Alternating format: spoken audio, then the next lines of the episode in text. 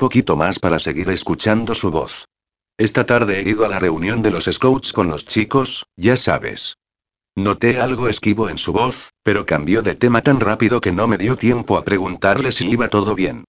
¿Qué tal tú por Barcelona?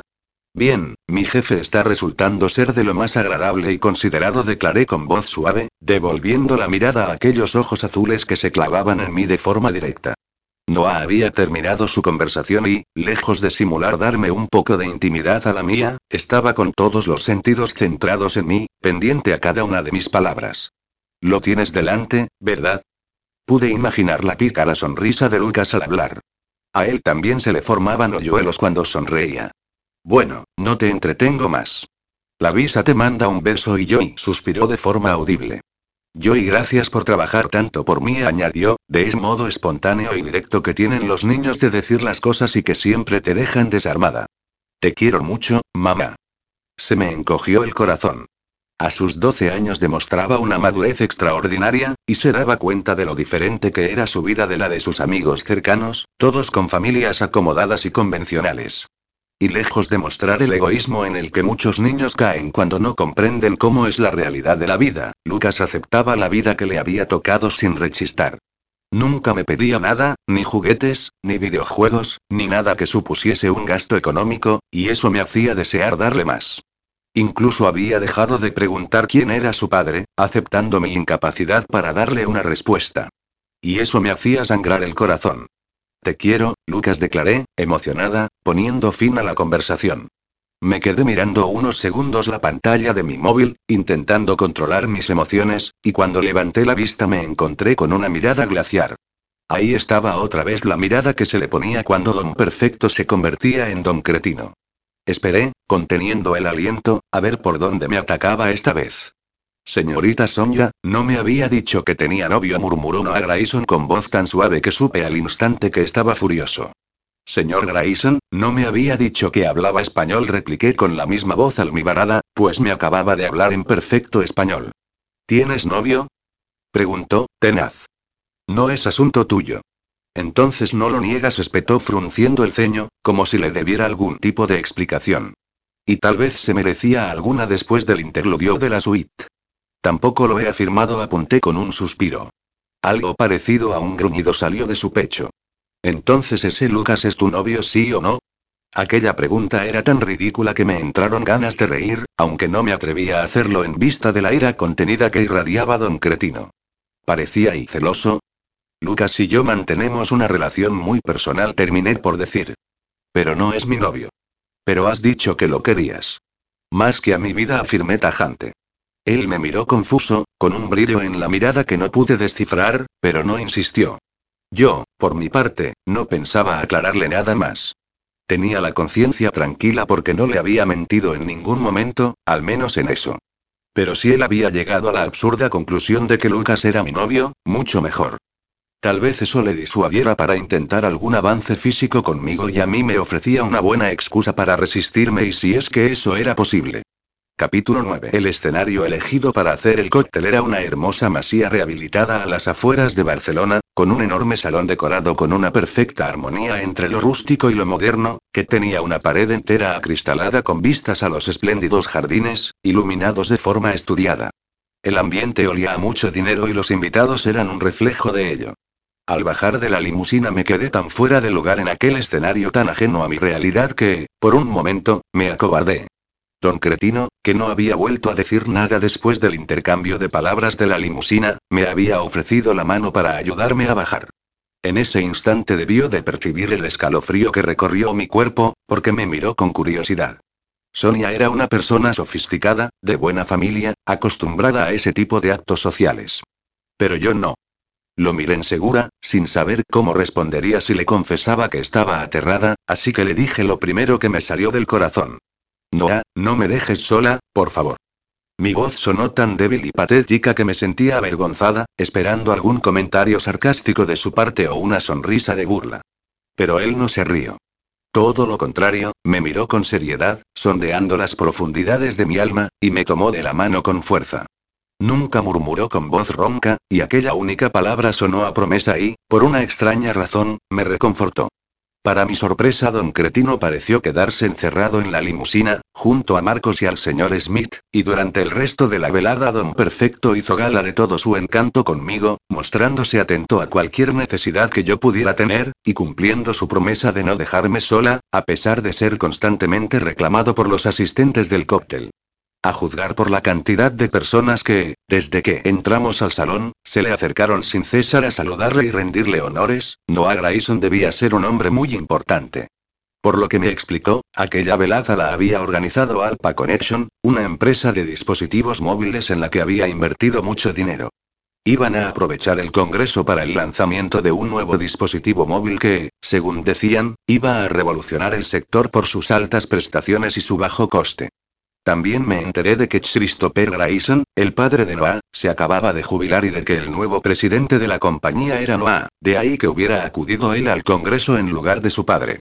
Al parecer los Grayson tenían varios yacimientos petrolíferos en Texas y controlaban un montón de empresas de diferentes naturalezas, pero ahora habían decidido abrirse paso en el mundo de las telecomunicaciones y una asociación con Alpa Connection era el mejor modo de comenzar. Después de saludar a los anfitriones, una pareja de jóvenes de origen chino, mis conocimientos del idioma fueron puestos a prueba de forma satisfactoria, nos zambullimos en la velada. Había hecho mis deberes y había buscado en Internet, fuente inagotable de conocimiento, los pasos de comportamiento que dictaba el protocolo para ese tipo de evento, no queriendo meter la pata o hacer algo indebido. Así pues, las normas de comportamiento en un cóctel se resumían básicamente en 10 directrices a tener en cuenta, algo en teoría fácil de recordar. Primero, cuando se recibe una invitación para un cóctel siempre se debe contestar a la misma, ya sea para confirmar la asistencia como para decir que no puedes ir.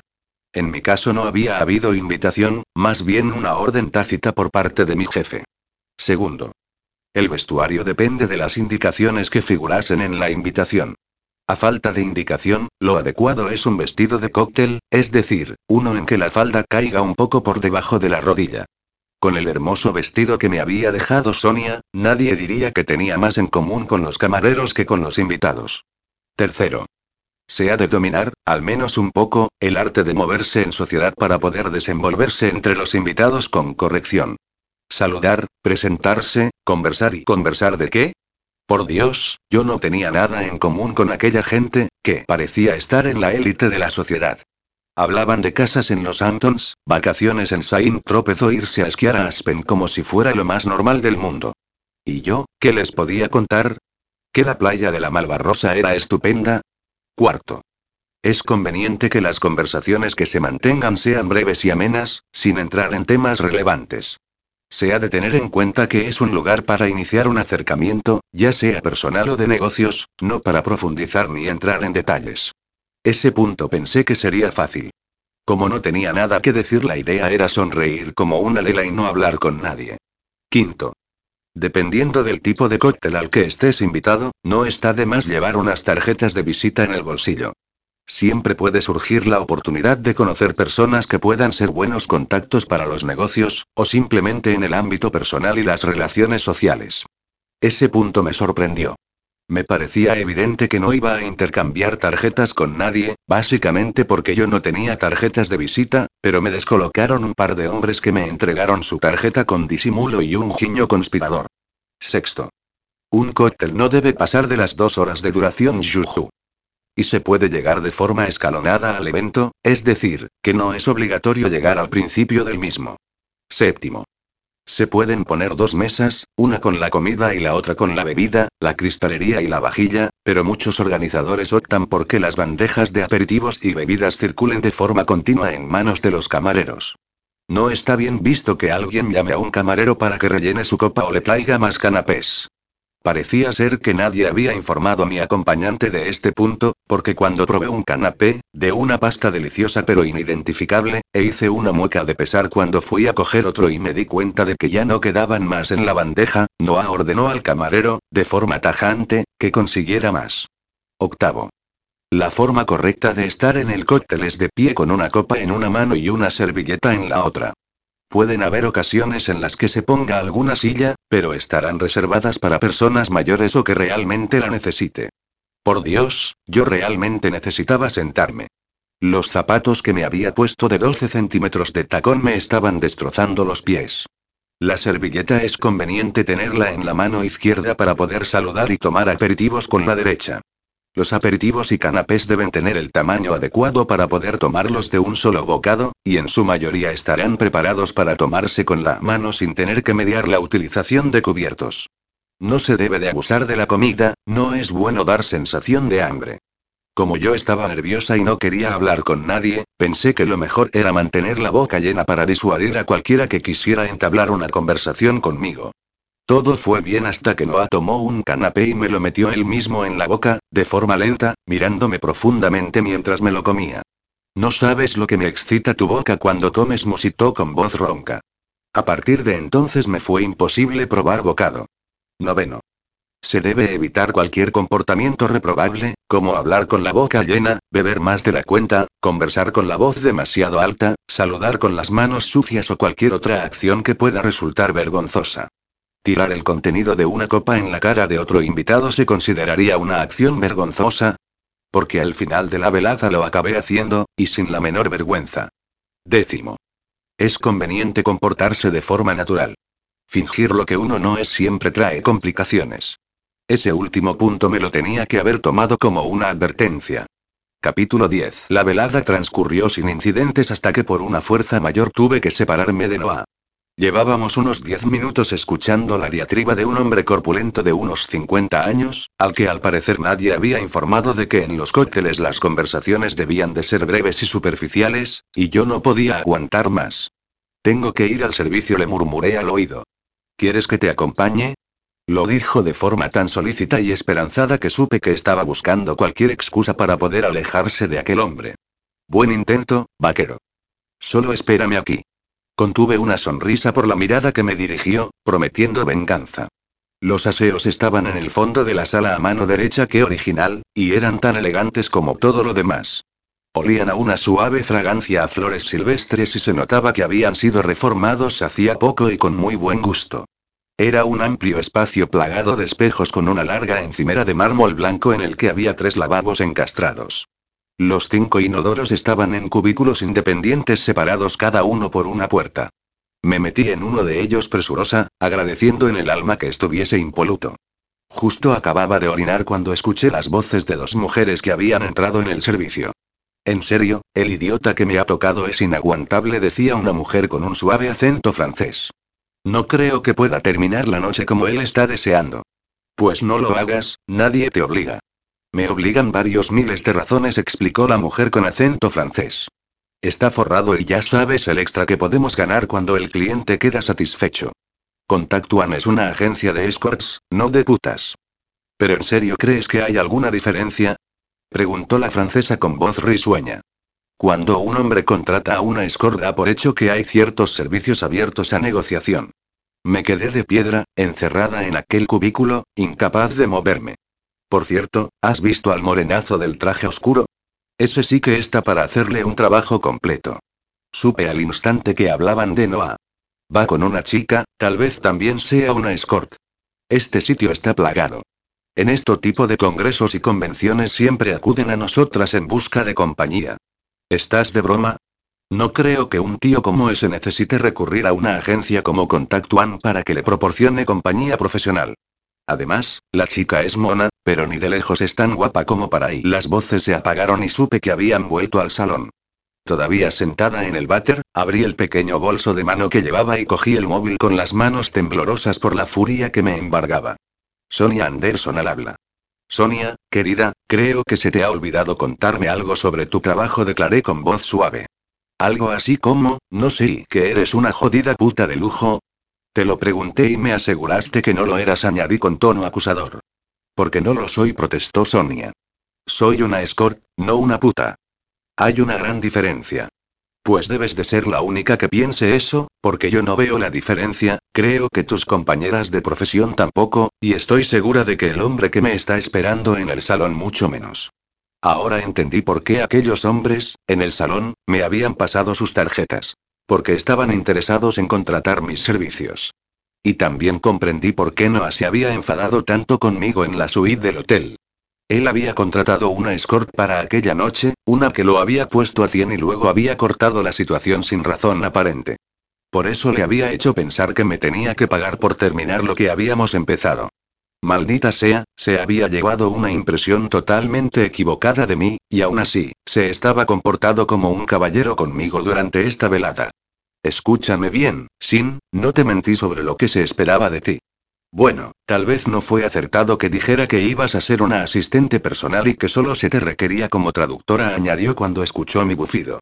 Pero si te hubiera dicho que era escort lo habrías relacionado con la prostitución, y no es así. Una escort es una acompañante profesional, no hay obligación alguna de sexo cuando se te contrata como tal a no ser que lo acuerdes con el cliente de antemano. Y en este caso no hay sexo acordado, ¿me oyes?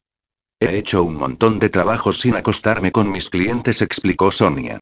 Lo único que tienes que hacer es lo que te dije desde un principio. Sé educada y guarda la distancia física, así no te podrá malinterpretar. Solo hay un pequeño problema. ¿Cuál? Que lo he besado, confesé con un murmullo. Sonia gruñó algo, sin duda algún taco. ¿Qué clase de beso? De los que te dejan temblando y con ganas de sexo. Volví a oír otro taco, esta vez más explícito. ¿Y por qué demonios has hecho algo así? Desde que te conozco has actuado como una virgen vestal. Por eso te pedí que me sustituyeras precisamente tú, porque confiaba en que guardarías las distancias y me aparté el teléfono del oído, sin ganas de escuchar la perorata de Sonia. ¿Virgen vestal? ¿Esa es la impresión de Dava? Vale que no había vuelto a tener sexo desde que nació Lucas, pero de ahí a comportarme como una vestal y sencillamente, hasta ahora no había encontrado el hombre apropiado, un hombre con el que conectara. Y en verdad seguía sin haberlo encontrado. Noah Grayson no era el mejor candidato a una relación estable. Nuestros mundos eran tan diferentes que cualquier aspiración sentimental quedaba descartada. Era un hombre inalcanzable. Un hombre que además pensaba que yo era una maldita puta de lujo. Oí que se volvía a abrir la puerta del baño. Alguna mujer había entrado. Mira, Sonia, ahora no puedo seguir hablando. Ya te llamaré, susurré, y colgué, dejándole con la palabra en la boca. Salí del cubículo con desgana, sin ánimo de enfrentarme a la situación en la que me había metido. Pero debía hacerlo y afrontar lo que pudiera pasar con dignidad. Ante todo debía mostrarme educada, profesional y guardar las distancias.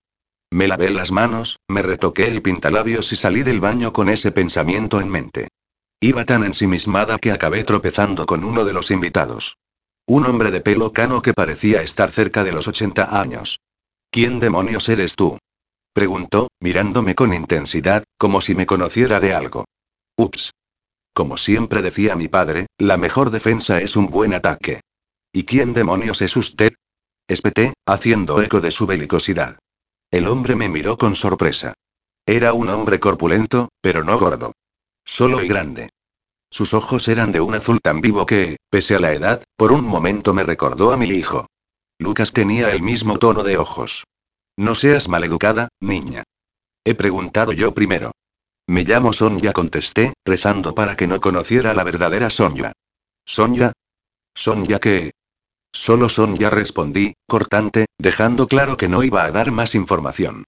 Te pareces tanto, y musitó, estudiando mi rostro con extrañeza. En fin, deben de ser cosas de la edad. El viejo Big Jack parece que empieza a chochear.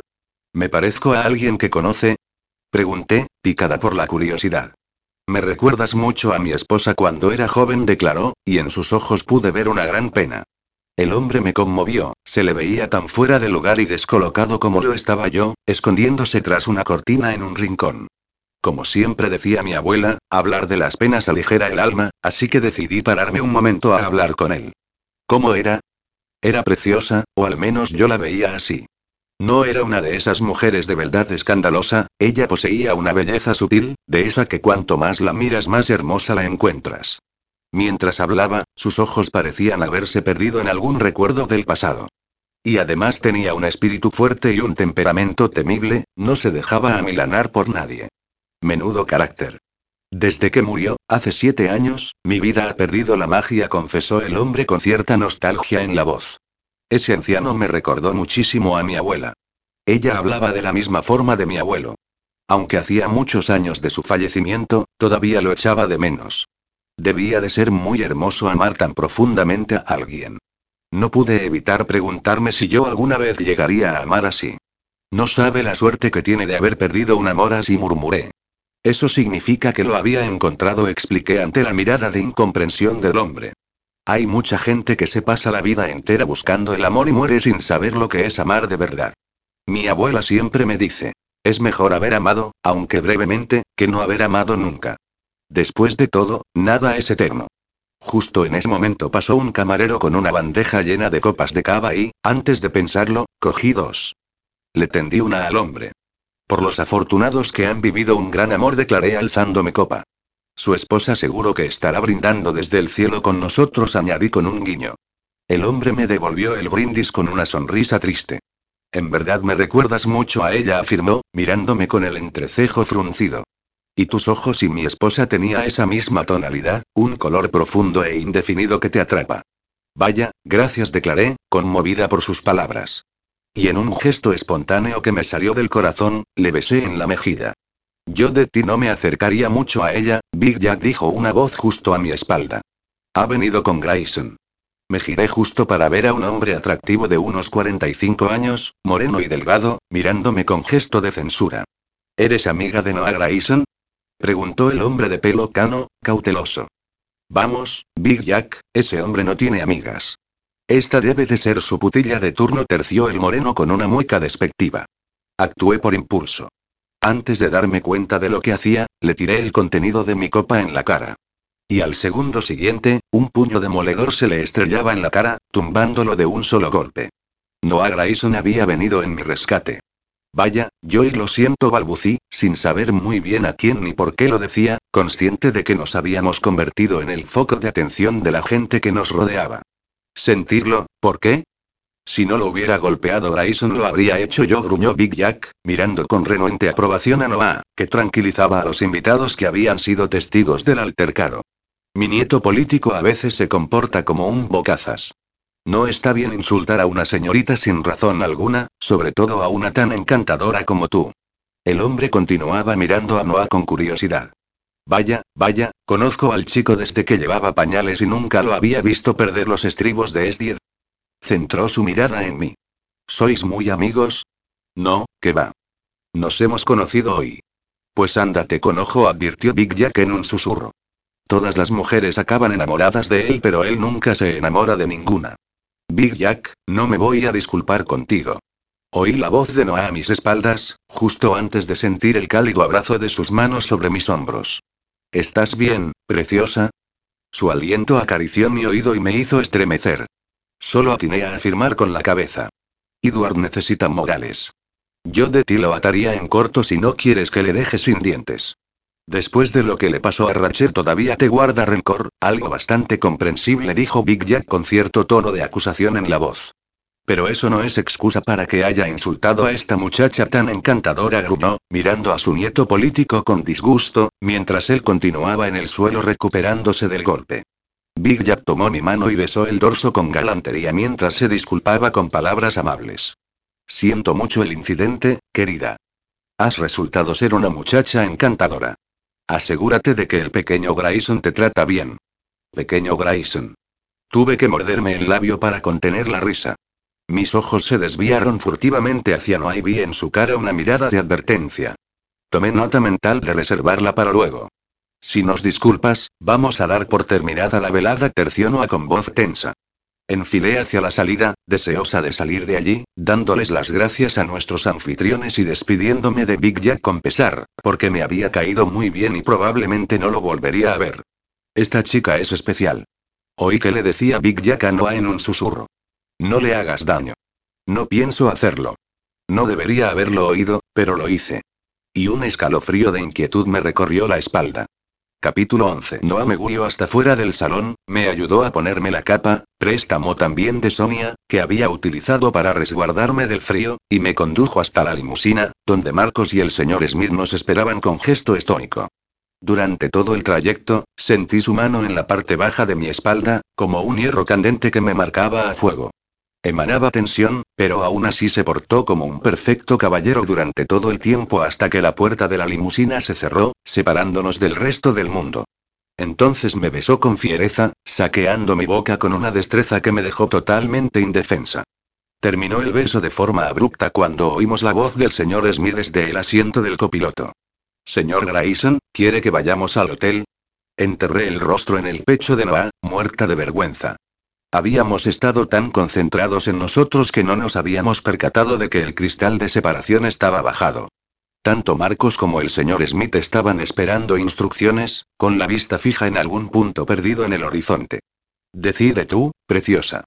Me muero de hambre, murmuró en mi oído con voz ronca. O te devoro a ti o me llevas a un restaurante a comer algo. A mí. A mí. Gritó mi cuerpo en silencio. Pero mi boca fue juiciosa y siguió los dictados de mi mente. Restaurante atiné a decir. En la mirada de Noah brilló la sorpresa y la decepción, pero también percibí un atisbo de respeto. Está bien, soy un hombre paciente, musitó, dándome un beso rápido. ¿Te parece bien ir a una hamburguesería o prefieres un restaurante más sofisticado? Que un hombre como Noah Grayson me pidiera opinión, o mejor dicho, que le importara lo que yo pudiese opinar, me resultaba sorprendente. Una hamburguesa me parece bien. Su cara se iluminó de regocijo. Por un momento me recordó a mi hijo Lucas cuando le decía que íbamos a ir a comer al McDonald's. Era sorprendente que alguien de su posición, tan poderoso, se emocionara con la expectativa de ir a comer una hamburguesa. Me pareció una reacción tan sencilla y humilde, tan cercana, que me resultó irresistible. Noté cómo el corazón me daba un vuelco y maldije interiormente. Esta es mi chica, gruñó, dándome un beso rápido. Señor Mengot, ¿conoce algún sitio donde hagan buenas hamburguesas? Precisamente tengo un amigo que trabaja en una hamburguesería gourmet muy buena, puedo llamar para que les reserve mesa. Perfecto, hágase cargo, ordenó, y apretó el botón para subir el cristal de separación. ¿Por dónde íbamos? preguntó cuando volvimos a tener intimidad. Volvía a ser don perfecto, con la mirada seductora y esa voz ronca que me derretía por dentro. Cuando se comportaba así no podía resistirme a sus avances. Gracias, dije sin más. ¿Por qué? Preguntó, confundido. Por el puñetazo que le diste al capullo ese. No estoy acostumbrada a que un hombre salga en mi defensa, añadí con una mueca. Normalmente me defiendo yo solita. Preciosa, tu capacidad de defensa está más que demostrada, gruñó con una sonrisa ladeada. ¿Dónde has aprendido artes marciales? Mi padre era un experto, expliqué, y no pude evitar que la nostalgia que sentía cuando lo recordaba tiñera mis palabras. Como pasaba mucho tiempo fuera de casa, hizo mucho hincapié en que aprendiera defensa personal y artes marciales. Quería asegurarse de que pudiera defenderme físicamente ante cualquier ataque. ¿Y has tenido que defenderte mucho? Te sorprendería la cantidad de capullos que hay en el mundo. Recordé los dos años que había trabajado de gogo en una discoteca y la cantidad de borrachos babosos que pensaban que por bailar en un podio te podían manosear a placer. Durante ese tiempo había puesto de culo en el suelo a muchos de ellos. No tardó unos segundos en volver a hablar, como si estuviera asimilando mis palabras y sopesando lo que iba a decir a continuación. Supongo que trabajando como escort no será la primera vez que oigas ese tipo de comentarios, murmuró finalmente, con el rostro convertido en una máscara inexpresiva, pero que me vaya al infierno si dejo que alguien te insulte delante de mí sin hacer algo al respecto. El hecho de que sacara a relucir el tema de que yo era una escort me puso tensa, pero con su último comentario no pude evitar sonreír. Hablas como mi padre declaré, y mi sonrisa se amplió ante su mirada ofendida. Él también era de Texas, aclaré. Siempre trataba a las mujeres como verdaderas damas, a la antigua usanza, ya sabes, abriéndoles la puerta, ayudándolas a sentarse y ofreciéndoles la mano al subir al coche, añadí con un niño, puesto que era lo que él hacía conmigo. Yo siempre lo consideré un poco machista, aunque él insistía en que era todo lo contrario. Su educación sureña le instaba a demostrar respeto por la mujer y a valorarla como el mayor de los tesoros. Y sobre todo pensaba que, por muy bien que pudiera defenderse una mujer, era deber de un hombre protegerla. Hablas de él en pasado y murió cuando yo tenía 15 años. ¿Y tu madre? Pensar en mi madre me agrió el humor. Mi madre y yo nunca hemos estado muy unidas, declaré de forma escueta, sin querer entrar en detalles. ¿Qué hay de los tuyos? Pregunté en un intento por cambiar de tema. Me has dicho que tu padre se acaba de jubilar y sí, ahora va a disfrutar de un merecido descanso en el rancho familiar, ocupándose de sus caballos y volviendo loca a mi madre. Noah me contó que sus padres estaban muy enamorados aún después de llevar casi 40 años de matrimonio. Me habló del rancho que tenían en Texas y del negocio familiar que ahora dirigía, mientras yo lo escuchaba con una mezcla de fascinación y tristeza. Fascinación porque descubrí en él un hombre con una naturaleza sencilla y franca y con unos valores familiares muy arraigados, algo que pensé que era incongruente en un hombre de su estatus. Tristeza porque cuando empezó a hablar del pequeño imperio que poseía, sus palabras fueron como ladrillos que construyeron una muralla entre los dos que me pareció infranqueable. Nuestros mundos eran tan diferentes que por mucho que nos atrajéramos mutuamente, cualquier acercamiento más allá de lo físico me parecía inviable. Cuando llegamos a la hamburguesería, todas las miradas femeninas del local se centraron en mi acompañante, y no era para menos. En la limusina se había quitado la corbata para tener un aspecto más informal, y con el traje oscuro y los primeros botones de la camisa desabrochada era el sueño de cualquier mujer hecho realidad. El mío al menos. Lo curioso era que él parecía ajeno a toda la admiración femenina que despertaba. Estaba centrado en mí, con su mano puesta en la base de mi espalda guiándome hasta la pequeña mesa que nos habían reservado en un agradable rincón. Un joven camarero nos tomó nota, y a los pocos minutos teníamos un par de cervezas bien frías en la mesa. Las hamburguesas no tardaron en llegar. ¿Qué se siente? Pregunté, con franca curiosidad, al ver que la camarera que nos había servido las hamburguesas lo miraba completamente deslumbrada. No entiendo. ¿Qué se siente siendo tan guapo? El físico es solo fachada, dijo, con una sombra en la mirada. La mayoría de las veces los ojos solo se quedan ahí y no ven más allá. Puede que ayude en ocasiones, pero puede llegar a convertirse en un gran inconveniente. ¿Es un inconveniente que mujeres despampanantes se derritan a tus pies? La camarera parecía una modelo de pasarela y con solo un guiño se habría desnudado para ti. La clase de belleza que posees tú me resulta mucho más atrayente, declaró, encogiéndose de hombros. Yo, Sí, posees una belleza natural y sutil. Hay algo en ti que atrae mi mirada constantemente y cuanto más te miro, más hermosa me pareces, declaró, descolocándome. No hay nada que me parezca más sensual e irresistible que una mujer fuerte. ¿De las que hacen culturismo? No contestó Noah sonriendo, de las que son capaces de resistirse a mí, plantarme cara y patearme el culo cuando lo merezco. Y créeme, no son muchas las que pueden hacerlo. ¿El qué? ¿Resistirse a ti, plantarte cara o patearte el culo? Cualquiera de las tres cosas dijo, sin alardear, tan solo señalando una realidad. Lo extraordinario es que no eres consciente del atractivo que tienes, en ti es completamente natural. Puede que resulte bonita a algunos hombres, pero de ahí a ser una belleza y la belleza está en los ojos del que la mira, ¿no crees? Y yo encuentro seductor cada centímetro de tu cuerpo. Su voz enronqueció y sus ojos se oscurecieron. Desde la melena leonada que flota en torno de tu rostro hasta las uñas pintadas de rojo que asoman de las sandalias que llevas. Tienes los labios más eróticos que he visto en mi vida y unos ojos que, Dios, sería feliz pasando el resto de la eternidad observando tus ojos y decidiendo de qué color son. Las palabras más románticas que me habían dicho en mi vida y yo justo acababa de pegarle un enorme bocado a mi hamburguesa, tan grande que notaba cómo me desbordaba por las comisuras de la boca. Sentí que me ruborizaba por primera vez en un montón de años, intentando masticar la comida con dignidad mientras no me quitaba los ojos de encima. Para más humillación, con un brillo divertido en la mirada, me limpió con su servilleta la barbilla, en donde seguro había llegado un reguero de deliciosa salsa. Yo y no y nunca y balbucí cuando finalmente pude hablar. Inspiré, tratando de serenarme. Siempre me ha frustrado no tener claro de qué color son mis ojos, atiné a decir. Cada persona que los ve opina de una manera. Yo me inclinaría a decir que son del color del océano en medio de una tempestad, musitó Noah con voz ronca. Profundos e insondables. Control, sin. Control. Era una mujer adulta, no me podía derretir por unas cuantas palabras bonitas y románticas que seguro estaban dichas con la única finalidad de llevarme a la cama. Debía de recuperar el rumbo de la conversación y llevarla a un terreno menos perturbador. Y dime, pequeño Grayson, ¿hace mucho que conoces a Big Jack? Ya sabía yo que no ibas a desaprovechar la oportunidad, murmuró con una mueca. Su rancho limita con el nuestro.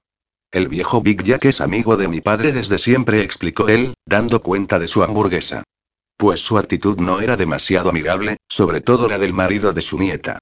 Parecía que te odiaba a muerte. Lo miré mientras comía. Era injusto. Ese hombre era sexy hasta comiendo una hamburguesa chorreosa. Eso es por un malentendido que hubo entre la nieta de Big Jack y yo. Rachel. Él asintió. ¿Qué clase de malentendido? Éramos amigos, dijo sin más. Se notaba incómodo con el tema, y sus ojos se habían llenado de sombras. Déjame adivinar, tú la veías solo como una amiga, pero ella, aun estando casada, estaba loquita por ti, así que acabó cortándose las venas cuando vio que nunca podría haber nada entre vosotros, dije bromeando. Cortándose las venas no, se suicidó tomando un frasco de pastillas musitó él, dejando de comer, como si hubiera perdido el apetito de repente. ¿Lo dices en serio? Pregunté, tras un tenso silencio. Él asintió, incómodo. Yo y lo siento, dije, sincera. Debió de ser horrible. Lo curioso es que nunca sospeché nada. Edward viajaba mucho y Rachel y yo nos utilizábamos mutuamente como acompañantes en los actos sociales a los que teníamos que acudir. Solo éramos amigos, nunca hubo nada más, al menos por mi parte. Y a raíz de eso empezaste a contratar a escorts para que te acompañaran en tus salidas. Una acompañante profesional no se crea ningún tipo de expectativas románticas. De esta forma no hay decepciones ni dramas. Lo tomé como una advertencia. Incluso las escorts son humanas, declaré con una sonrisa un tanto rígida. ¿Por qué lo dices? Porque no creo que pueda existir una mujer que pase unas horas contigo y no acabe enamorada. Al contrario de lo que crees, me tiro pedos como cualquier hombre normal, declaró con sequedad. Sonrió cuando vio mi cara de fingido escándalo. Lo que te quiero decir es que estoy muy lejos de ser perfecto. Tengo muy mal despertar, puedo llegar a ser un ogro por las mañanas. También soy dominante, sobreprotector, posesivo y celoso. Y bastante testarudo. No me gusta que me lleven la contraria porque pienso que siempre tengo la razón, cosa que es cierta la mayoría de las veces. Y también y alto, alto, vaquero. Me has convencido, afirmé con una sonrisa.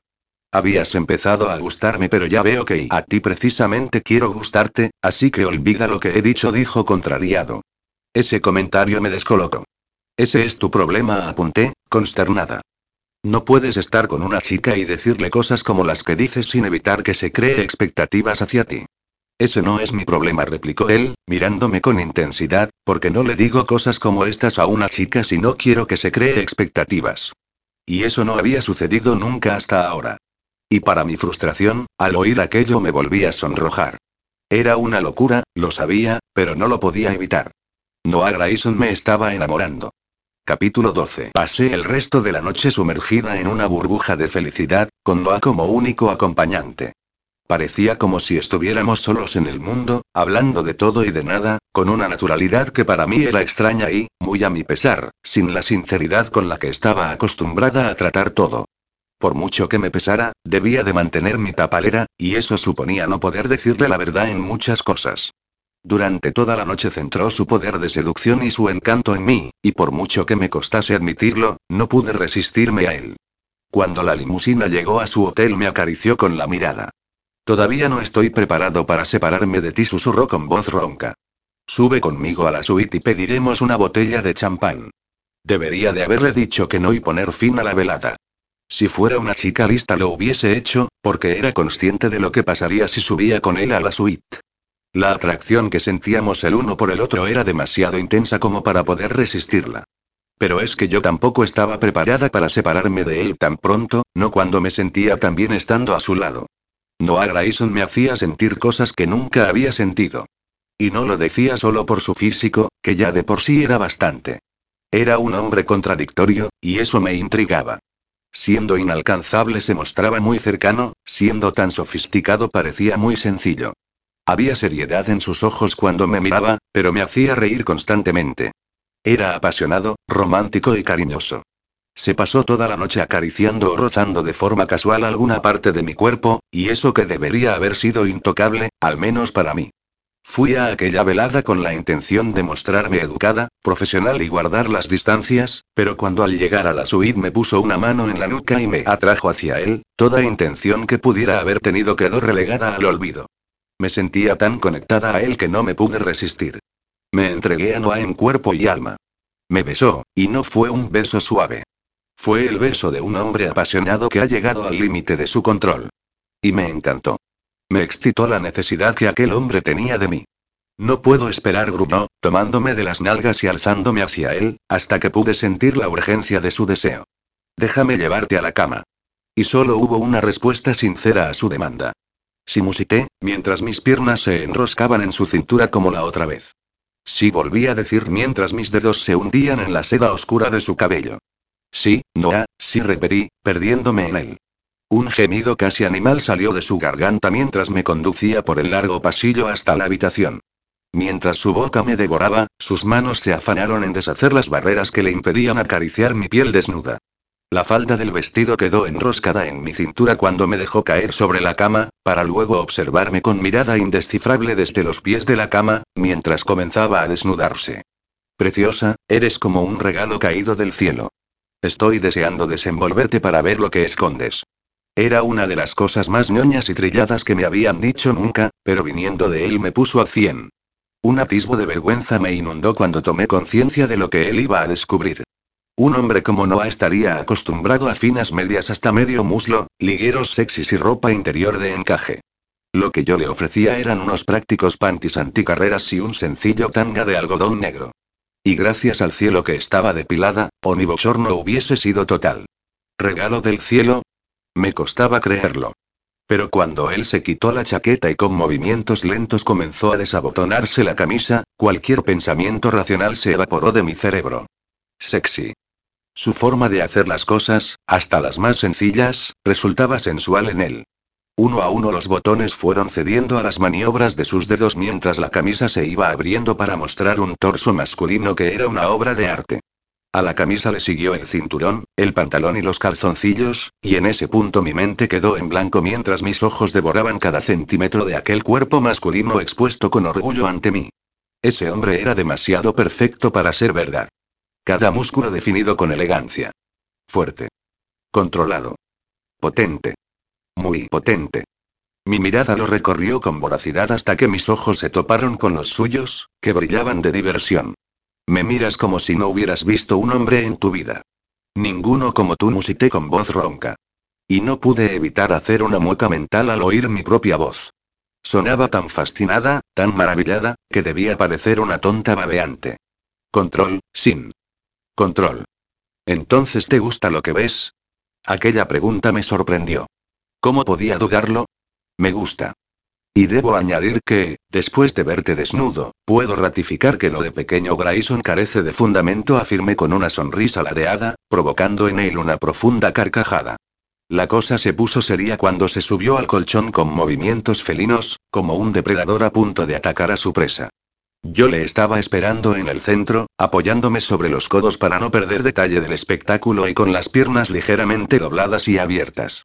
Veamos lo que escondes para mí, murmuró, deslizando sus manos lentamente por la parte exterior de mis piernas, desde los pies hasta la cadera. Sus manos recorrieron el camino de vuelta a mis tobillos con la misma lasitud, esta vez arrastrando consigo las medias, quitándomelas con una suavidad que me sedujo. Me hizo abrir un poco más las piernas, situándose arrodillado entre ellas, y comenzó otra lenta caricia desde los tobillos, esta vez recorriendo un camino invisible que discurría por la cara interior de mis piernas hasta la unión donde convergían mis muslos. Acarició con suavidad por encima de la tela que cubría mi monte de Venus, un roce tan suave como un suspiro pero que me provocó descargas de placer que me hicieron jadear, y sus manos se abrieron para abarcar el ancho de mis caderas. Con un movimiento rápido, me puso boca abajo sobre la cama. SHHH, quieta, preciosa musitó en mi oído cuando traté de incorporarme. Déjame desnudarte a mi manera. Sus dientes mordisquearon con dulzura el lóbulo de mi oreja, creando descargas de placer que se concentraron en el centro de mi ser, haciéndome gemir con suavidad. Sus labios recorrieron el costado de mi cuello y se posaron en mi nuca, donde un nuevo mordisco, esta vez remarcado con un gruñido gutural, me marcó con posesividad. Noté su respiración sobre la piel de mi espalda justo antes de que sus cálidos labios se deslizaran en un sendero de fuego, bajando despacio por mi columna vertebral. La cremallera trasera que cerraba mi vestido fue cediendo lentamente, abriendo camino a su boca, justo hasta la base de mi espalda. Y entonces se detuvo. Lo oí maldecir y supe por qué. Acababa de descubrir el tatuaje que tenía en la espalda.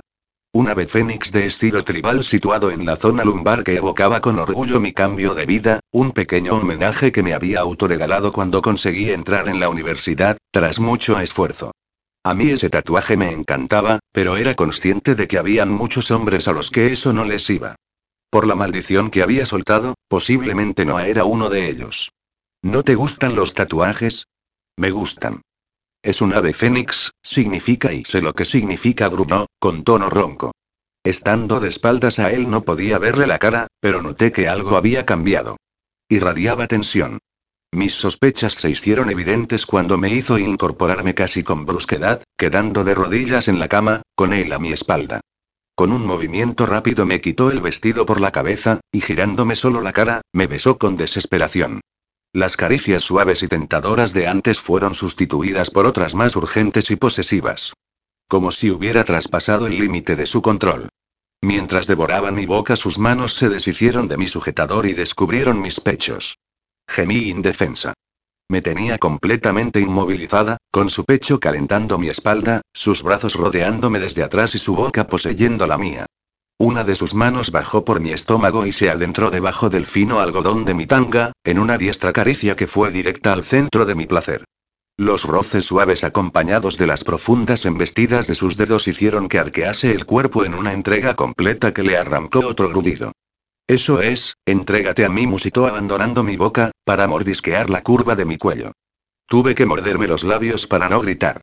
El placer que me estaba haciendo sentir era demasiado intenso, demasiado profundo.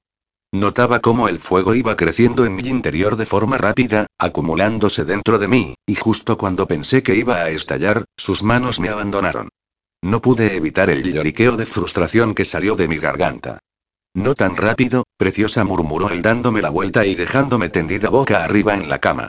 Cuando llegues quiero estar bien metido dentro de ti. Se deshizo de mi tanga con una velocidad asombrosa y me miró casi con devoción, recorriendo mi cuerpo desnudo de la cabeza a los pies con una mirada tan posesiva y anhelante que me hizo estremecer. Eres la mujer más sexy que he visto en mi vida. Pues debes de haber visto muy pocas, repliqué con un bufido. Como única respuesta vi el sesgo de su sonrisa ladeada. No acogió un preservativo de un cajón de la mesilla y se lo puso con movimientos expertos. Tragué saliva. Hacía tanto tiempo que no me acostaba con alguien que dudaba de que aquello fuera a entrar con facilidad. Estaba dudando si decírselo o no cuando su cuerpo cubrió el mío, haciéndome jadear de la impresión al sentir nuestras pieles sin la barrera de la ropa de por medio. Nuestros cuerpos se acoplaron en una unión perfecta, cada curva, cada valle, complementándose de forma absoluta. Su boca poseyó la mía robándome toda razón mientras sus manos recorrían mi piel con caricias abrasadoras. Sentí cómo entraba en mi cuerpo y contuve el aliento. Dios, eres muy estrecha, murmuró contra mis labios, mientras salía despacio. Esto va a ser una delicia, gimió, volviendo a entrar despacio, poco a poco. Comenzó así un lento vaivén de embestidas lentas y superficiales, abriéndose camino despacio hasta lo más hondo de mí. Fuera y dentro, fuera y dentro, hasta que consiguió enterrarse por completo en mi interior y se detuvo jadeando. Mírame, preciosa, urgió con voz ronca. ¿Estás bien? ¿Qué si estaba bien? No tenía ni idea.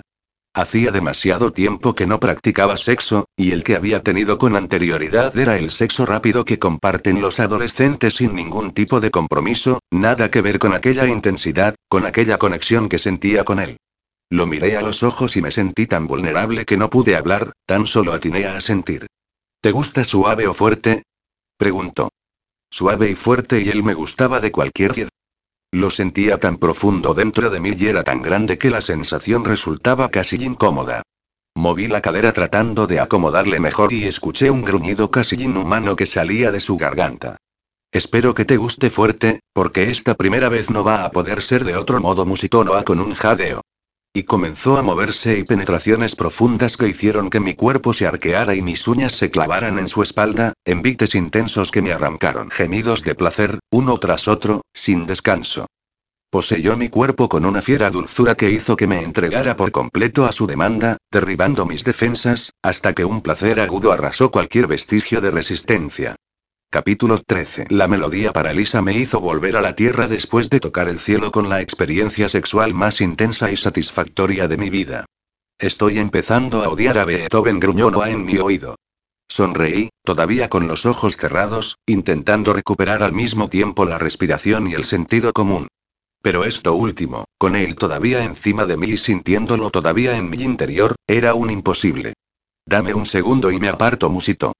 Pero no se apartó, abrazándome con fuerza, como si fuera reacio a romper aquella unión que nos había hecho alcanzar el paraíso al mismo tiempo. Su poderoso cuerpo todavía temblaba, no sabía si por el esfuerzo o por el placer. Yo, por mi parte, lo abracé también, tampoco dispuesta a separarme de él como él de mí. Su suspiro de satisfacción cosquilleó en mi cuello, haciéndome sonreír de nuevo. Me sentía feliz. Agotada pero feliz. Con una plenitud y una sensación de bienestar que solo sentía cuando mi hijo me abrazaba. ¿Amor? ¿Realmente me había enamorado de ese hombre en un solo día? Era una locura. ¿Crees en el amor a primera vista? Le oí susurrar en mi oído, y supe que la locura era compartida. Sí, contigo sí, dijo una vocecita en mi interior, pero la razón la cayó al instante. Conocía parejas que se habían enamorado a primera vista, como en el caso de mis abuelos, pero su amor había sido alimentado con años de compromiso y dedicación. Sabía de parejas que habían sentido un flechazo al verse por primera vez, una atracción instantánea, pero que no habían superado el día a día de una relación, como en el caso de mis padres. Y había parejas, en cambio, que encontraban el amor poco a poco, tras una suma de momentos y pequeños detalles que terminaban enamorando. Todo el peso de su mirada recayó en mí, observándome con seriedad, buscando en mis ojos la respuesta a una pregunta que iba más allá de las palabras. Como punto de partida sí, pero no asegura un final feliz, contesté, con la misma seriedad con la que él lo había preguntado. En mi opinión, el amor a primera vista no es más que un comienzo, la atracción, la emoción y la pasión que calienta la sangre y te hace sentir que vuelas por el cielo. Pero lo importante es el día a día.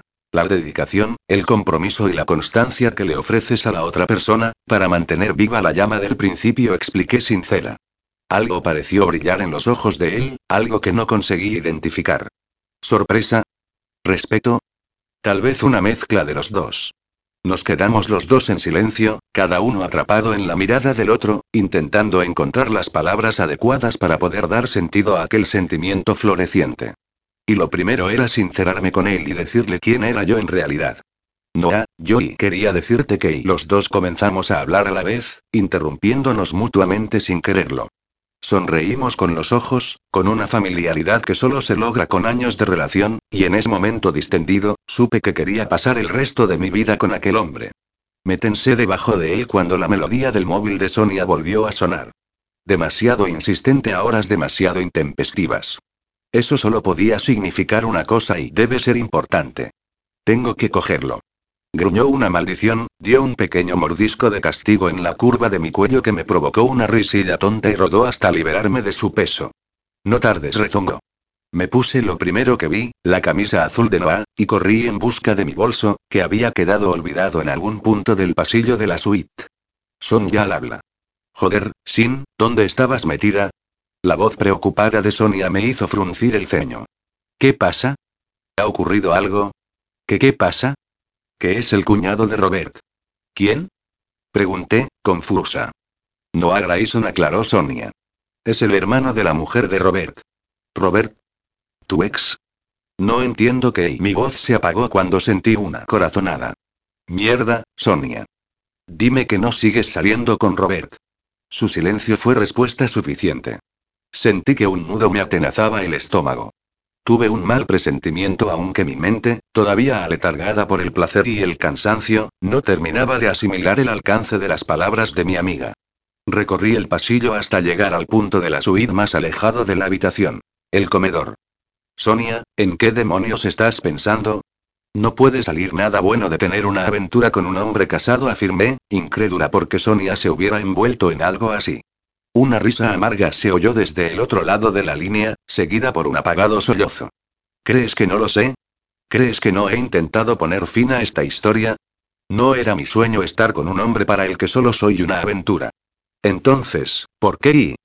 Porque lo amo, lo amaba, maldita sea y no sé qué es lo que siento en este momento. Tengo el corazón dividido entre dos hombres, a cual peor elección explicó Sonia con voz rota. Uno ha resultado ser un mentiroso y estar casado, y el otro no es más que y es totalmente inconveniente. ¿Porque solo es un conductor de limusinas? Pregunté, intuyendo quién era su otro clavo. ¿Has conocido a Marcos? Sí, y me ha parecido un encanto.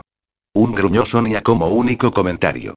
Al principio lo utilicé para dar celos a Robert, esperando que al fin se decidiera a dejar a su mujer, como me había prometido, pero acabé sintiendo algo por él, confesó en un murmullo. Y para terminar de arreglarlo, luego utilicé a Robert para dar celos a Marcos. Mierda, Sin, soy una idiota. No tengo un virus y estoy embarazada, y no sé de cuál de los dos es. Sollozó Sonia. Me acabo de hacer la prueba y ha dado positivo. Me dejé caer sobre una silla, mientras el llanto apagado de Sonia penetraba en mi oído y encogía mi corazón. No pude evitar empatizar con ella. ¿Qué vas a hacer? Tengo 25 años, no tengo pareja estable y vivo con mis padres. ¿Qué crees que voy a hacer? inquirió con una risa irónica. Vas a tenerlo, afirmé. La conocía bien. A Sonia le encantaban los niños, no sería capaz de deshacerse de su bebé, aunque fuera un inconveniente. Sí, voy a tenerlo. Aunque si este Robert no lo voy a utilizar para que deje a su mujer, aseguró con determinación. Mi relación con él ha acabado. Mira, Sonia, habla con los dos, plantéales la situación, siempre se pueden hacer pruebas de paternidad o, no sé, y si ninguno quiere hacerse cargo, pues mándalos al cuerno a los dos. Tus padres seguro que te apoyan, y sabes que puedes contar conmigo para lo que necesites. Yo y gracias Sin. No sabes lo mucho que siento que te hayas visto envuelta en todo esto, murmuró Sonia, sincera. Ten cuidado, ¿vale? Ese hombre es un hijo de puta manipulador. ¿Hablas de Robert? No, de Noah Grayson aclaró Sonia. Robert le tiene un poco de miedo, dice que puede ser despiadado cuando se trata de proteger a su familia. Bueno, en eso coincidíamos él y yo, así que no lo podía criticar. Yo me convertía en una leona enfurecida si alguien se metía con mi hijo o con mi abuela. Pero, ¿qué demonios está haciendo aquí? Nada bueno. Ese hombre está tramando algo. No puede haber sido coincidencia que Grayson haya contratado a Sonia como escort, musitó Sonia. Mira, lo mejor que puedes hacer es seguir manteniendo las distancias con él, advirtió. Por lo que dice Robert, ese hombre es capaz de cualquier cosa por lograr su objetivo. Incluso seducir a la amante de su cuñado, pensé, sintiendo cómo el estómago se me revolvía. Sin, de verdad, siento mucho que te hayas visto envuelta en este lío por mi culpa. Si hubiese sabido desde un principio quién era él, no te hubiese pedido que lo hicieras. Ya hablaremos, Sonia corté, sin ganas de escuchar más explicaciones, al menos de ella. Colgué el móvil y lo dejé encima de la mesa. Me llevé las manos a las sienes y comencé a masajearlas en círculos, intentando paliar el agudo dolor que comenzaba a sentir, y que sin duda eran un reflejo de lo que sentía en mi interior. Tonta, tonta y mil veces tonta, pensé. Por pensar por un momento que un hombre como él en verdad podía haber estado interesado en mí. Por creer que podía ser la protagonista de una de esas historias románticas de las que leía mi abuela, en las que un príncipe azul podía enamorarse de una chica normal como yo. Las palabras que Noah dijo en la terraza, antes de besarme por primera vez, cobraron significado. No eres como esperaba. Claro que no, porque yo no era Sonia. Pero eso él no lo sabía, y había sido implacable en su seducción hasta conseguir tenerme en su cama. A mí no. A la amante de Robert, corregí mentalmente. Pero, ¿con qué objetivo? ¿Dar una lección a Sonia? ¿Vengarse de Robert? Mierda. Y yo había colaborado como una estúpida, creyéndome cada palabra que me decía, haciéndome sentir especial con cada mirada. Una bienvenida furia comenzó a expandirse por mi interior, calentándome de nuevo el cuerpo, llenándolo de energía. Me levanté de la silla y recorrí el pasillo con movimientos airados. Cada paso que daba colocaba un ladrillo en una muralla imaginaria que iba levantando a mi alrededor. Una muralla que me sirviera de protección en la batalla que se iba a librar en aquella habitación. Porque estaba dispuesta a decirle del mal que se tenía que morir por ser tan taimado, por manipular así a las personas, jugando con sus sentimientos. Pero cuando entré en la habitación y lo vi, la pequeña muralla que había construido cayó como un castillo de naipes. Noah estaba tumbado boca abajo en la cama. Gloriosamente desnudo y pacíficamente dormido. Demasiado hermoso para ser real. Pero lo que me hizo contener el aliento no fue la perfección de su cuerpo. Fue el espectacular tatuaje que llevaba en la espalda. Un ave fénix renaciendo de sus cenizas, de diseño muy parecido al mío. Ahora entendí por qué se había impresionado él al ver mi tatuaje. Por lo mismo que yo me había impresionado al ver el suyo. Porque debajo de las diferencias sociales y de la distancia entre nuestros respectivos mundos, tuve la corazonada de que, en esencia, él y yo éramos almas gemelas. Capítulo 14. Preciosa, vuelve a la cama. Te echo de menos, musitono sin abrir los ojos. Su voz adormilada y enronquecida provocó escalofríos en mi espina dorsal. Era tonta, rematadamente tonta. Y una cobarde total. ¿Por qué? Porque en lugar de haberle despertado con un cubo de agua fría y haberle gritado en el oído que era un cretino sin escrúpulos, me había vestido en completo silencio, dispuesta a irme sin despertarle y con la idea de no volverlo a ver nunca más. Y para mi mayor vergüenza, justo cuando estaba saliendo de la habitación sentí la necesidad irrefrenable de tapar con la colcha aquel glorioso cuerpo desnudo para que no cogiera frío. Patético, me recriminó una vocecilla interior. Me voy. Aquella declaración hizo que no aclavara en mí sus ojos, de un azul tan claro que en la semipenumbra de la habitación parecían brillar con luz propia. Su ceño se frunció con preocupación al verme la cara. Una cara que me estaba esforzando mucho para que fuera totalmente impávida e indescifrable. Estás pálida, pequeña. ¿Va todo bien? Parece como si acabases de ver un fantasma. ¿Eran malas noticias? Tal vez tendría que practicar un poco más mi impasibilidad, pensé, con una mueca mental. Estoy perfectamente bien, señor Grayson, repliqué con frialdad, volviendo a los formalismos.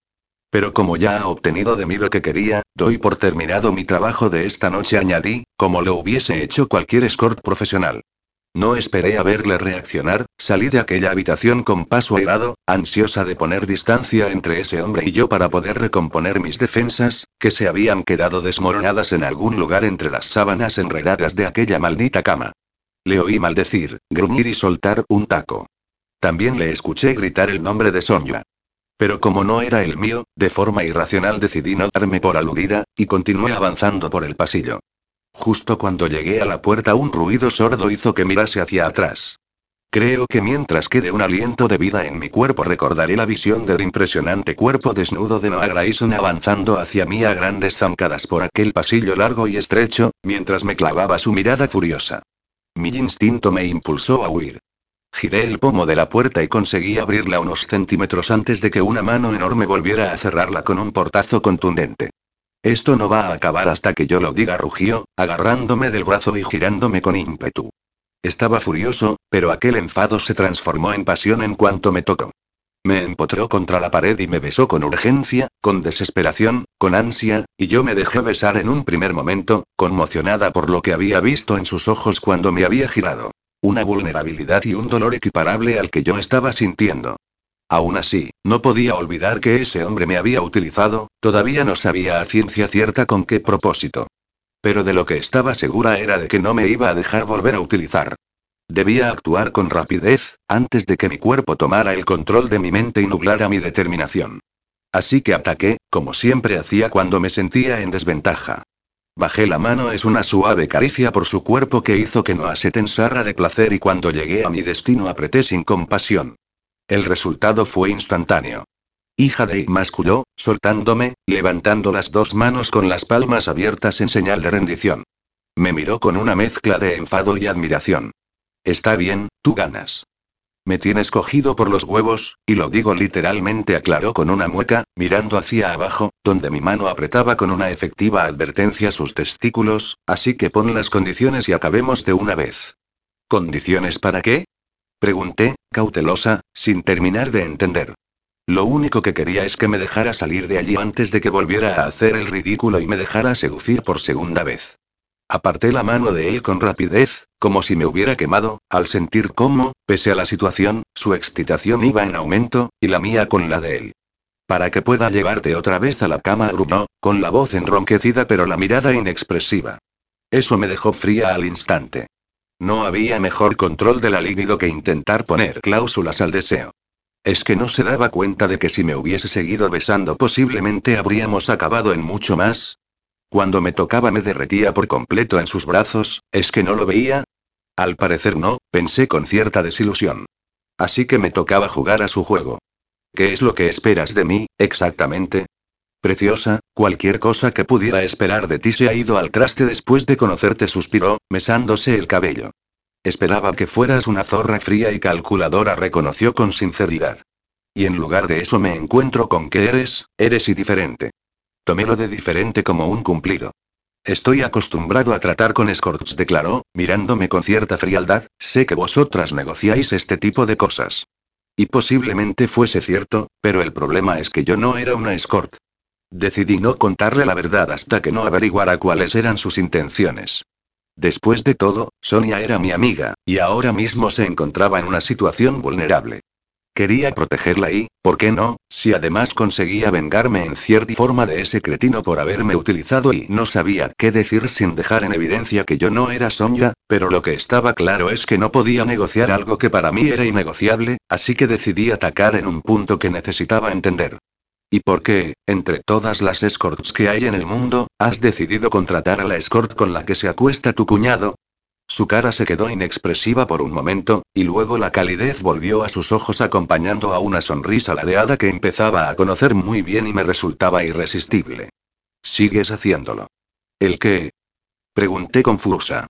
Desconcertarme dijo, mirándome con cierto brillo de admiración que me hizo sentir halagada. Cada vez que creo que te tengo acorralada te las apañas para descolocarme y ponerme a mí contra la lancia.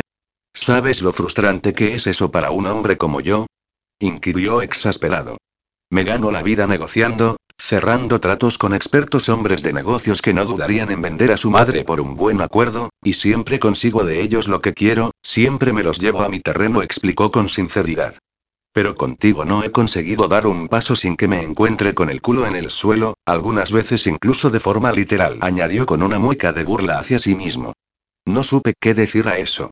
Solo lo atacaba cuando se comportaba como don cretino. Cuando era don perfecto me era imposible negarle nada. Pero eso no se lo podía decir a él. ¿Lo sabes desde el principio? Preguntó, con el ceño fruncido. No. ¿La llamada de ahora? Sí. ¿Te llamó Robert? No. ¿Y quién? Una amiga muy bien informada. Y muy inoportuna. Eso depende de quién lo mire. Las preguntas se habían sucedido como latigazos, y yo había contestado a ellas de forma impersonal y escueta. Ahora era mi turno. Pero yo solo tenía una pregunta. ¿Por qué? Su mirada se oscureció, como si un velo nocturno hubiese cubierto el cielo de sus ojos. Mi hermana es una persona frágil. Siempre ha estado muy consentida y muy protegida, supongo que yo he colaborado en ello. Pero es mi hermana pequeña y nunca le he podido negar nada. Ella ama a Robert, tal vez demasiado, y la está matando la aventura que estás teniendo con él. Su estado de depresión ha empezado a afectarle la salud. ¿Ella lo sabe? Pregunté, sintiendo lástima por la mujer. Lo sospecha, y a veces la incertidumbre es lo peor. Por eso me pidió que averiguara si en verdad Robert estaba poniéndole los cuernos, admitió Noah. No fue difícil dar contigo después de saber las veces que Robert había contratado tu compañía a través de Contact One. Yo tenía que viajar a Barcelona para este congreso, así que contactaste con Contact One para que Son ya fuese tu escorte este fin de semana, terminé diciendo yo. Pero, ¿qué pretendías? ¿Amenazarla? ¿No se te ha ocurrido que ella también haya podido ser utilizada por Robert? Que no sabía que estaba casado y que pueda sentir algo por él? Vi que él fruncía el ceño y me di cuenta de que había estado hablando en tercera persona. Me apresuré a corregirlo. ¿Y si estoy enamorada de Robert? Una llamarada de ira cruzó la mirada de Noah. Pero tú no quieres a Robert, quieres a Lucas, ¿recuerdas? Apuntó con cierto retintín en la voz. Más que a mi vida, añadió poniendo voz de falsete, en una burlona imitación de lo que yo le había dicho. Así que, ¿a quién quieres de verdad? ¿Eran imaginaciones mías o su voz estaba teñida de celos? Bueno, eso es algo que a ti no te debería importar, ¿no crees? Pero me importa, señaló con los ojos entrecerrados y un brillo decidido en la mirada. Me importa cuando me besas como si la vida te fuera en ello y te derrites en mis brazos, gruñó, acorralándome contra la puerta con su cuerpo pero sin llegar a tocarme. Me importa cada vez que tiemblas cuando te toco, susurró, tomando mi rostro entre sus grandes manos. Me importa cuando, con un mero roce, tus ojos se nublan de deseo, musitó, con su boca a escasos centímetros de mi boca, mirándome fijamente a los ojos. Y sobre todo me importa porque, cuando me miras, parece que yo también te importe. Me besó con un cuidado exquisito, saboreando mi boca con lentitud y delicadeza, seduciendo a mi lengua para que bailase a su son, tentándola hasta que se enredó con la suya. Y luego me soltó. Por cómo reaccionas cuando te toco, no creo que estar conmigo te resulte un trabajo indeseado, así que negociemos, declaró, volviendo a tomar la fría actitud de hombre de negocios. Voy a estar en Barcelona hasta el jueves. ¿Te parecen bien mil euros por día? ¿Y por qué no cinco mil? Repliqué con un bufido, pensando que lo decía en broma. No esperaba menos de ti. Una sonrisa ladeada bailaba en sus labios, pero sus ojos brillaban con la determinación de un tiburón. Me parece bien. ¿Estás loco? Susurré cuando me di cuenta de que hablaba en serio. Eso es una fortuna. Me lo puedo permitir, afirmó, con un encogimiento de hombros, como si ese dinero fuera una nimiedad para él. Me esforcé por poder anular cualquier expresión de mi rostro, por controlar cualquier emoción que pudiera brillar en mis ojos, cosa muy difícil cuando aquellos inquisitivos ojos azules me miraban como si quisieran diseccionar cada partícula de mi ser. ¿Hablas en serio? Completamente. ¿Y qué se supone que debo hacer? Pregunté cautelosa. Estar a mi completa disposición durante todo el tiempo, afirmó, mirándome con intensidad. Tanto fuera como dentro de la cama. ¿Haces esta clase de tratos de forma habitual? Es la primera vez. No pensaba que fueras un hombre tan desesperado por echar un polvo que tuviera que recurrir al dinero, dije con tono despectivo. Yo tampoco lo pensaba y hasta que te conocí. Pues tendrás que buscarte a otra, porque yo no estoy a la venta, espeté, indignada. Salí de allí hecha una furia, no sin antes escuchar el murmullo de Noah a mi espalda. Todo el mundo tiene un precio. Capítulo 15. El repiqueteo de unos nudillos sobre la puerta me despertó de mi desapacible sueño. Había abandonado la habitación de Noah en un estallido de furia e indignación que se había convertido en vergüenza cuando en el vestíbulo del hotel me alcanzó el señor Smith para anunciarme que me iba a acompañar hasta mi hotel. Su rostro no expresó nada, pero, por mi pelo revuelto, las mejillas sonrosadas y sin medias, no había que ser un experto para deducir lo que habíamos estado haciendo en la habitación. Al llegar a mi hotel me había sido imposible conciliar el sueño hasta bien entrada la madrugada. Maldito don Cretino y su insultante ofrecimiento. Cinco mil euros por día. Cinco mil. ¿Pero qué se había creído al hacerme una proposición así? ¿En serio pensaba que podía aceptar? ¿En serio puedes permitirte no hacerlo? Susurró la vocecita de mi interior, mientras me ponía una bata y me acercaba a la puerta. ¿Quién es? Servicio de habitaciones, declaró una voz amortiguada. Entreabrí la puerta con el ceño fruncido, porque yo no había llamado a nadie, y me encontré delante de la bandeja con el desayuno más apetitoso que había visto en mi vida. Café con leche, zumo de naranja, un bol con fresas frescas, un plato con esponjosos pancaques y un surtido de salsas dulces para aderezarlos. Como guinda final había una rosa roja encima de la servilleta. El imperturbable rostro del señor Smith me miraba desde detrás de la bandeja. El señor Grayson pensó que tal vez tuviera hambre, declaró con voz monocorde, mirando al frente. El señor Grayson se cree muy listo, mascullé, abriendo la puerta y dejándolo pasar. Después de todo, estaba hambrienta, y sería una pena desperdiciar aquel delicioso desayuno solo por orgullo. El señor Smith dejó la bandeja encima del pequeño escritorio que había a un lado de la habitación. El señor Grayson también me ha pedido que le entregue esto. Me tendió un sobre blanco, bastante abultado. Es un contrato. Quiere que lo estudie con detenimiento y que le dé una respuesta antes de mediodía. Ya le di mi respuesta anoche, repliqué sin coger el sobre. Señorita Sonia, no me puedo ir de aquí hasta que no le haya entregado en mano este sobre. El señor Grayson hace esto a menudo. ¿El qué? Ser un cretino avasallador. El señor Grayson es un hombre con las ideas claras. ¿Y eso qué significa? Pregunté, sin comprender. Que cuando quiere algo lo consigue. Solté un taco a sotoboche, cogí el sobre y lo tiré a la papelera que había en la habitación. Puede decirle al señor Grayson que ya ha cumplido su cometido, dije enfadada, abriendo la puerta e invitándole a salir con un gesto airado. Y ahora, si me disculpa, voy a tomarme mi desayuno, a hacer las maletas y a volver a mi casa. El señor Smith abandonó la habitación con paso tranquilo y ese rostro inconmovible que crispaba los nervios. Debe de ser difícil trabajar para un hombre que está como una maldita cabra. El señor Grayson puede ser muchas cosas, pero no es un loco, declaró Smith. Si cambia de idea la estaré esperando abajo, añadió, y con una regia inclinación de cabeza en señal de despedida, se marchó. Di cuenta del desayuno sentada en la cama. Había encendido la pequeña televisión de pantalla plana que estaba colgada en la pared, intentando entretener mi mente con el canal de noticias, pero mis ojos insistían en volver, una y otra vez, a la pequeña papelera cilíndrica donde había tirado el sobre con el contrato. Si aceptaba la proposición de Noah podría dejar de trabajar en el supermercado y centrarme en acabar la carrera, para así conseguir mejores notas. Podría pasar más tiempo con Lucas. Podría comprarle la consola de videojuegos por la que suspiraba en secreto desde hace mucho tiempo. Incluso podríamos irnos de vacaciones a algún sitio, tal vez a Galicia o a Asturias.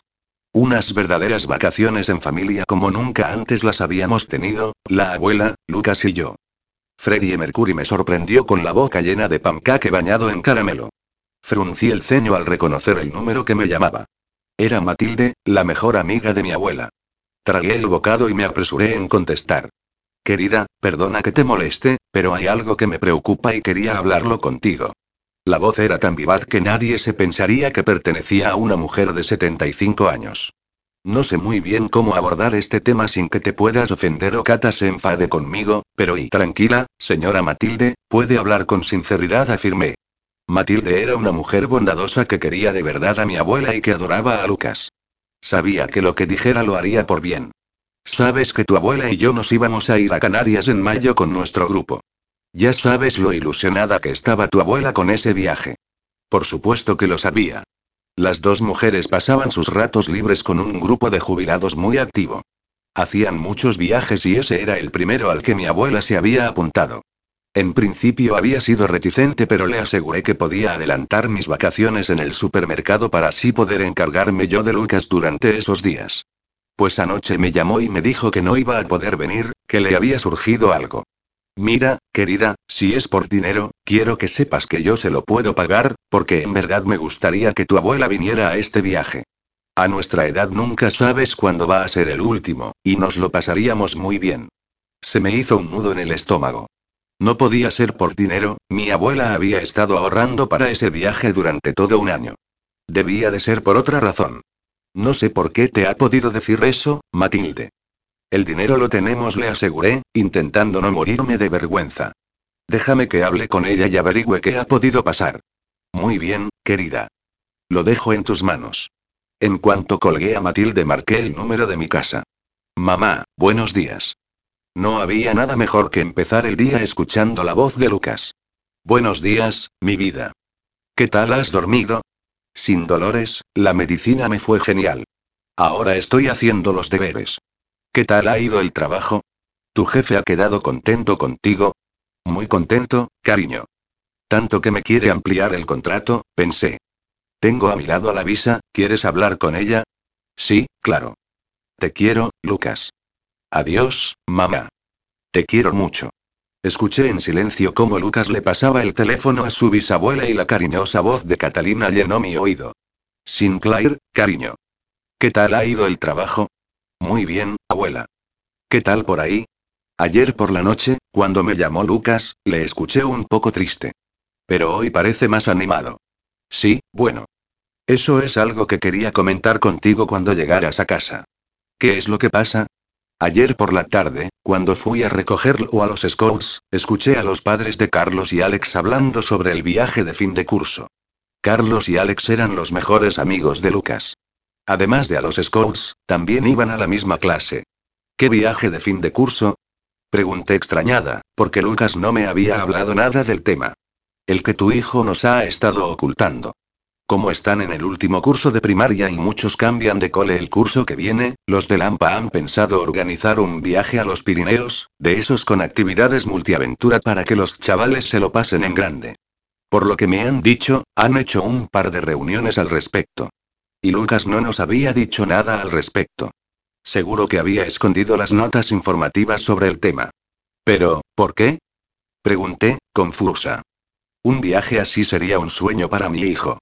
Ya sabes cómo es, dijo Catalina, chascando la lengua. Yo creo que es porque no quiere causarte más gastos, explicó con voz suave.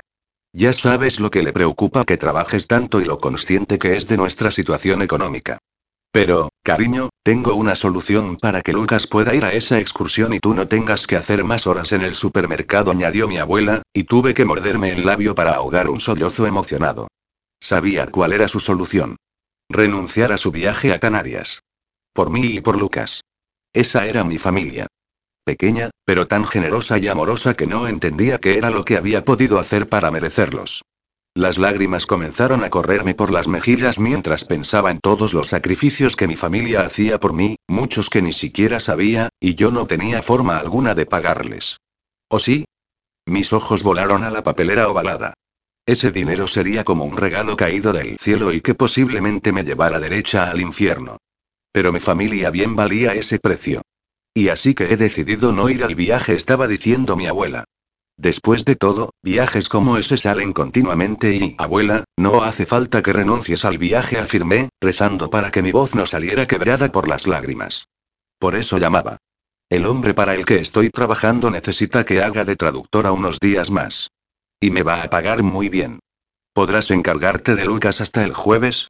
Sabes que sí, cariño, contestó la abuela. Pero, ¿y tus clases? ¿Y el supermercado? Respecto a las clases, Sonia me debe un favor muy, muy gordo, le encargaré que me pase todos los apuntes de estos días. Y en cuanto al supermercado, hablaré con mi encargado. Me deben varios días por todas las horas que trabajé el año pasado, así que le diré que los necesito coger. Lo importante es que tú puedas encargarte de Lucas, y se me cortó la voz. Abuela, todo lo que has hecho por mí y por Lucas estos años. Nunca podré decirte lo mucho que te lo agradezco. No puedo dejar de pensar que si no estuviéramos tu vida sería mucho más tranquila y cómoda. Cariño, sois mi familia. Ya estaré tranquila y cómoda cuando esté muerta, declaró con humor negro. Ahora quiero vivir, y la vida es así, llena de alegrías y de penas, de sacrificios, preocupaciones y sueños, y disfruto cada minuto que paso a vuestro lado. ¿Qué decir a eso? Gracias, abuela. No se te ocurra renunciar a tu viaje y dile a Lucas que él también tendrá el suyo, y que cuando vuelva tendremos una pequeña conversación acerca de ocultar cosas, añadí poniendo mi voz severa de madre. Os quiero. Después de colgar, fui hasta la papelera y cogí el sobre. Me senté en la cama y lo abrí. Casi me caigo redonda al ver en su interior un fajo de billetes de 500 euros. Y lo había tirado a la basura. Me puse a contar los billetes con manos temblorosas. Había 10 en total. Cinco mil euros, el pago de un día. Sin duda por el día anterior. Mierda. Esto iba muy en serio. Si cogía ese dinero, podría volver a mirarme en el espejo con dignidad. Me vino a la mente el rostro sonriente de mi hijo Lucas, de todo lo que me gustaría darle y no podía por falta de dinero. Con los cinco mil euros que tenía en la mano podría pagar su viaje de fin de curso, unas buenas vacaciones familiares y hacer alguna mejora en casa de mi abuela, que falta le hacía. Podía coger ese dinero y desaparecer, con el orgullo de poder decir que no había aceptado la proposición de Noah y no volver a verlo nunca más. Un dolor en el pecho me sobrevino a ese pensamiento. Dios. La situación era peor de lo que esperaba porque, muy a mi pesar, sentía algo por ese cretino, y si desaparecía sin más sabía que su recuerdo me perseguiría para siempre, como una espinita que tienes clavada y de la que no te puedes deshacer. Algo totalmente indeseado. Así pues me planteé tres opciones. Primera. Dejar los 5.000 euros en la basura y volver a casa a continuar mi vida, con mi orgullo y mi dignidad intactos y con la espinita clavada de por vida. ¿Estás loca? Ni de coña vas a dejar 5.000 euros en la basura, protestó la vocecita de mi interior. Segunda. Coger los 5.000 euros pese a que mi orgullo y dignidad sufrieran un traspié por haber aceptado ese dinero y volver a casa. Y que el rostro de Noah te persiga en sueños cada noche, sentenció la puñetera vocecita de dentro de mi cabeza. Tercera. Aceptar el contrato de Noah, aunque supusiera tragarme mi orgullo y mi dignidad, darle una alegría a mi familia con todo el dinero que iba a conseguir y de paso, darle a ese hombre una lección que nunca pudiese olvidar. Me apunto a lo de darle una lección, convino la vocecita con entusiasmo. Tras discutirlo mucho con mi vocecita, me decidí por la tercera opción. Así que cogí el contrato y comencé a leer. Era un contrato privado, por el cual Noah Grayson contrataba los servicios de la Escort ya por 5.000 euros al día, pagadero salía vencido.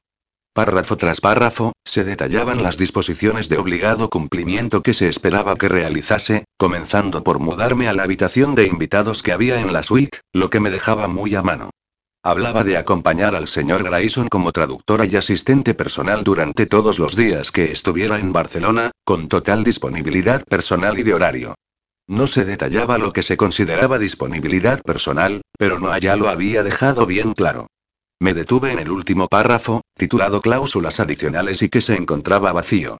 Supuse que si tenía algo que añadir a todo lo detallado en el contrato, bien podía hacerlo en aquel párrafo. Y vaya si tenía que decir. Así que cogí un boli y comencé a escribir. Puede que tuviera que hacer un pacto con el diablo, pero el maldito demonio iba a tener que tragar con mis condiciones al respecto si quería verme arder en su fuego. Capítulo 16. Después de hacer las maletas fui en busca del señor Smith, que me esperaba, tal y como había dicho, en el vestíbulo del hotel.